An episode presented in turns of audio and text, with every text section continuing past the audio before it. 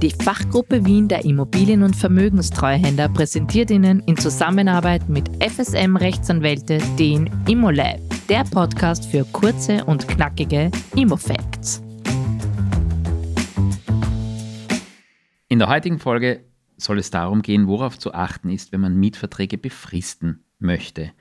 Lieber Reinhard, vielleicht kannst du uns einmal ein allgemeines Update geben. Allgemeines Update zur Befristung von Mietverträgen. Im Anwendungsbereich des MAG ist der erklärte Wille des Gesetzgebers, dass Mietverträge unbefristet abgeschlossen werden sollen.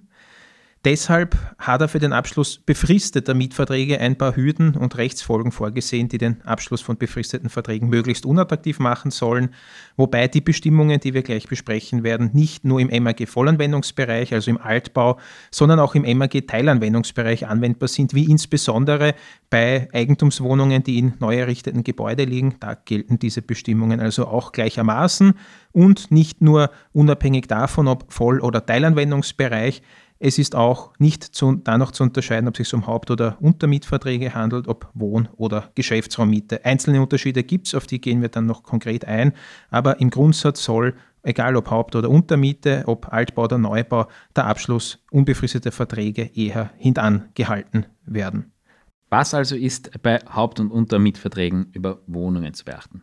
Grundvoraussetzung ist eine Mindestvertragsdauer von drei Jahren also die Befristung muss mindestens drei Jahre dauern. Und dieser Endtermin, der vereinbart wird, der muss sozusagen als unbedingt formuliert werden. Das bedeutet, dass der Mietvertrag ohne weiteres Tun zu einem bestimmten Datum, zum Beispiel 31.12.2025, oder nach einem bestimmten Fristablauf, zum Beispiel nach Ablauf von drei Jahren, automatisch endet.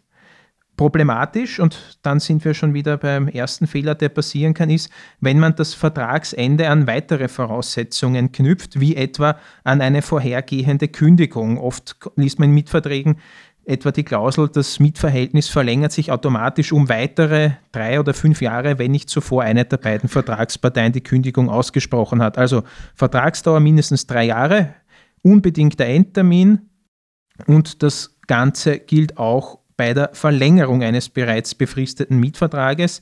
Der muss auch mindestens drei Jahre verlängert werden. Punkt. Gibt es für Wohnungsmietverträge auch Obergrenzen?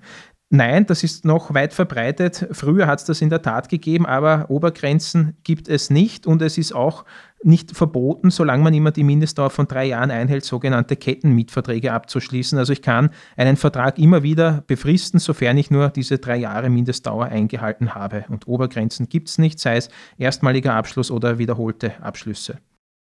Jetzt eine Suggestivfrage. Was äh, gibt es für eine notwendige Form für Befristungen? Das ist die Schriftform. Das bedeutet nicht nur die erstmalige Befristung, sondern auch jede Verlängerung eines befristeten Vertrages muss zwingend in Schriftform abgeschlossen werden. Das bedeutet, sowohl Vermieter als auch Mieter müssen den Mietvertrag eigenhändig unterschreiben. Wenn die Parteien sich nicht gegenüber sitzen, dann wäre es zweckmäßig, das auf dem Postweg auszutauschen für Zeichnung und Gegenzeichnung.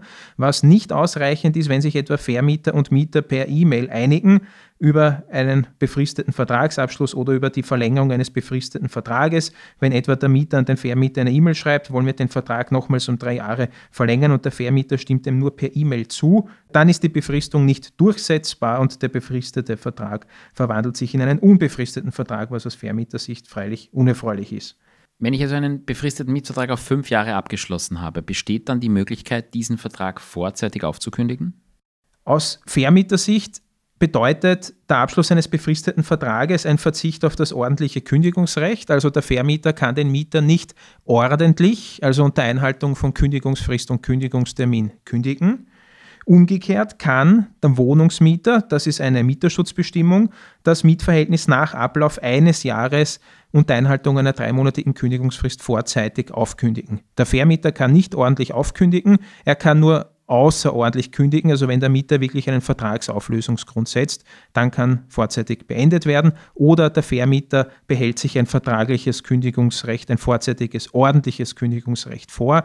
Das geht aber freilich nur dann, von diesem Recht Gebrauch zu machen, wenn ein gesetzlicher Kündigungsgrund verwirklicht ist. So viel also zu Wohnungen. Wie sieht es bei Geschäftsräumlichkeiten aus? Bei Geschäftsräumlichkeiten, da ist etwas mehr Flexibilität vorhanden. Was wir auch hier jedenfalls brauchen, ist die Schriftform für die erstmalige Befristung und für jede Vertragsverlängerung.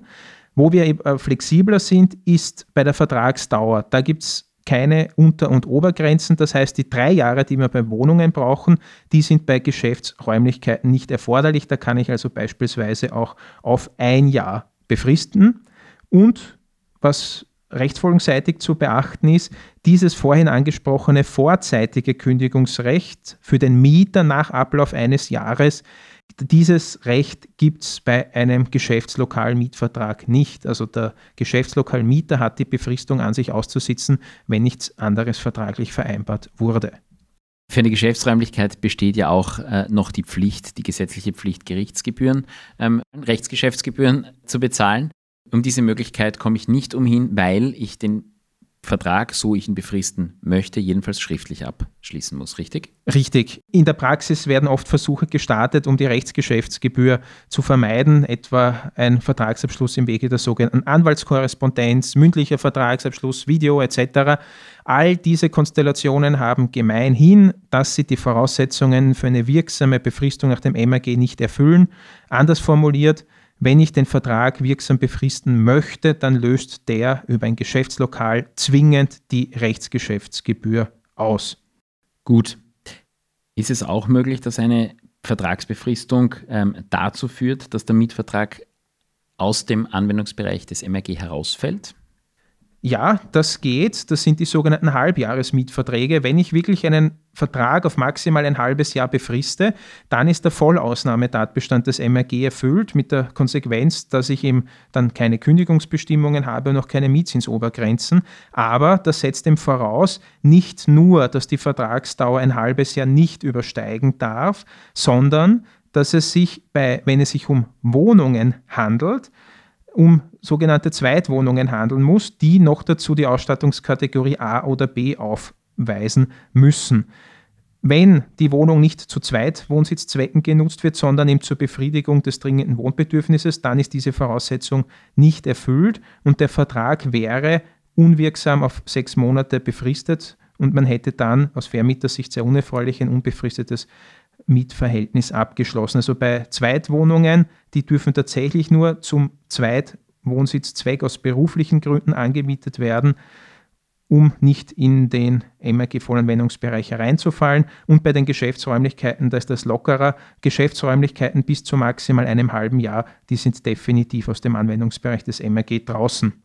Jetzt hast du uns gesagt, was die Voraussetzungen sind, um einen Vertrag wirksam zu befristen. Was sind nun die Rechtsfolgen, wenn man das nicht wirksam gemacht hat? Wenn man das nicht wirksam gemacht hat, dann gilt der Vertrag als auf unbestimmte Zeit abgeschlossen.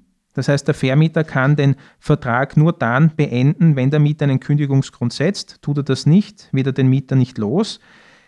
Diese Befristung, die unwirksam ist, ist aber nicht komplett bedeutungslos, denn es wird davon ausgegangen, dass beide Vertragsparteien für die Dauer der Befristung, die sie ja eigentlich eingehen wollten, die sich aber dann als unwirksam herausgestellt hat, beide Vertragsparteien auf die ordentliche Kündigung für diesen Zeitraum verzichten. Also diese unwirksame Befristung wird, wenn man so möchte, in einem beiderseitigen Kündigungsverzicht umgedeutet, aber das Vertragsverhältnis ist eben auf unbefristete Zeit eingegangen. Das heißt, nach Ablauf des Kündigungsverzichts geht es eben weiter, bis der Mieter einen Kündigungsgrund setzt. Was sind die Konsequenzen im, äh, bei der Mietzinsbildung? Bei der Mietzinsbildung im MAG-Vollanwendungsbereich, Teilanwendungsbereich haben wir keine Mietzinsobergrenzen, führt der Abschluss eines befristeten Vertrages dazu, dass der Vermieter einen Befristungsabschlag vornehmen muss. Das heißt, der an sich zulässige Mietzins, sei es der angemessene, der Richtwert oder auch der Kategorie D-Mietzins, reduziert sich um 25 Prozent. Das ist eben eines der Hauptmerkmale, mit denen der Gesetzgeber den Abschluss eines befristeten Vertrages unattraktiv machen soll. Es kommt also zum Befristungsabschlag. Abschlag. Wie ist die Rechtslage bei Ein- und Zweifamilienhäusern, also dann, wenn das MRG definitiv nicht zur Anwendung gelangt? Da kann man das Befristungsrecht möglichst kurz halten, da gibt es einfach keine Vorgaben. Anders als im MRG kann man jede beliebige Vertragsdauer vereinbaren, ein Jahr, sechs Monate, drei Jahre, 20 Jahre. Und es gibt auch keine Formgebote, sodass etwa beispielsweise auch eine Vertragsbefristung mündlich wirksam vereinbart werden kann. Natürlich aus Rechtssicherheitsgründen empfiehlt sich ein schriftlicher Abschluss, aber nicht zwingend vorgesehen. Und worauf man aufpassen muss, wenn man eine Mieterseite beraten sollte, auch hier gibt es kein vorzeitiges gesetzliches Kündigungsrecht für den Mieter. Wenn der also beispielsweise auf fünf Jahre befristete Vertragsdauer ein Einfamilienhaus, eine Villa anmietet, dann kann der aus diesem Vertrag vor Ablauf von fünf Jahren nicht heraus, sofern die Vertragspartei nicht explizit ein vorzeitiges ordentliches Kündigungsrecht zugunsten des Mieters vereinbart haben. Dankeschön. Vielleicht fasst uns das Allerwichtigste jetzt noch einmal in möglichst kurzer Zeit, also 60 Sekunden zusammen. Also im Anwendungsbereich des MRG, und zwar sowohl für den Vollanwendungsbereich als auch für den Teilanwendungsbereich gilt, für alle Mietverhältnisse, wir müssen einen unbedingten Endtermin vereinbaren. Wir brauchen eine Unterschriftlichkeit, das bedeutet eigenhändige Unterschrift von den Vertragsparteien. Und wenn wir eine Wohnung haben wollen, die wir vermieten möchten für befristete Dauer, dann ist die Mindestdauer von drei Jahren zu beachten. Ist der Vertrag wirksam befristet, dann kommt es zum Befristungsabschlag im MRG-Vollanwendungsbereich. Das heißt, der an sich zulässige Mietzins reduziert sich um 25 Prozent. Im Anwendungsbereich des ABGB-Mietrechts, also in den Vollausnahmen bei den Ein- und Zweifamilienhäusern, gibt es keinerlei gesetzliche Vorgaben beliebige Vertragsdauer möglich, keine Formgebote und aus Mietersicht ist zu bedenken, dass man für die vereinbarte Vertragsdauer gebunden ist, weil es kein vorzeitiges gesetzliches Kündigungsrecht gibt. Danke fürs Zuhören, folgen Sie uns und verpassen Sie ab sofort keine Fakten, Neuheiten und Tipps aus der Immobilienwirtschaft. ImmoLab, der Podcast der Fachgruppe Wien, powered by FSM Rechtsanwälte. Dieser Podcast behandelt ausgewählte Themenfelder aus der Welt des Immobilienrechts und soll dabei jeweils einen groben Überblick geben. Bitte beachten Sie, dass die hier erteilten Informationen und Tipps daher naturgemäß keinen Anspruch auf Vollständigkeit erheben und eine einzelfallbezogene Rechtsberatung nicht ersetzen können.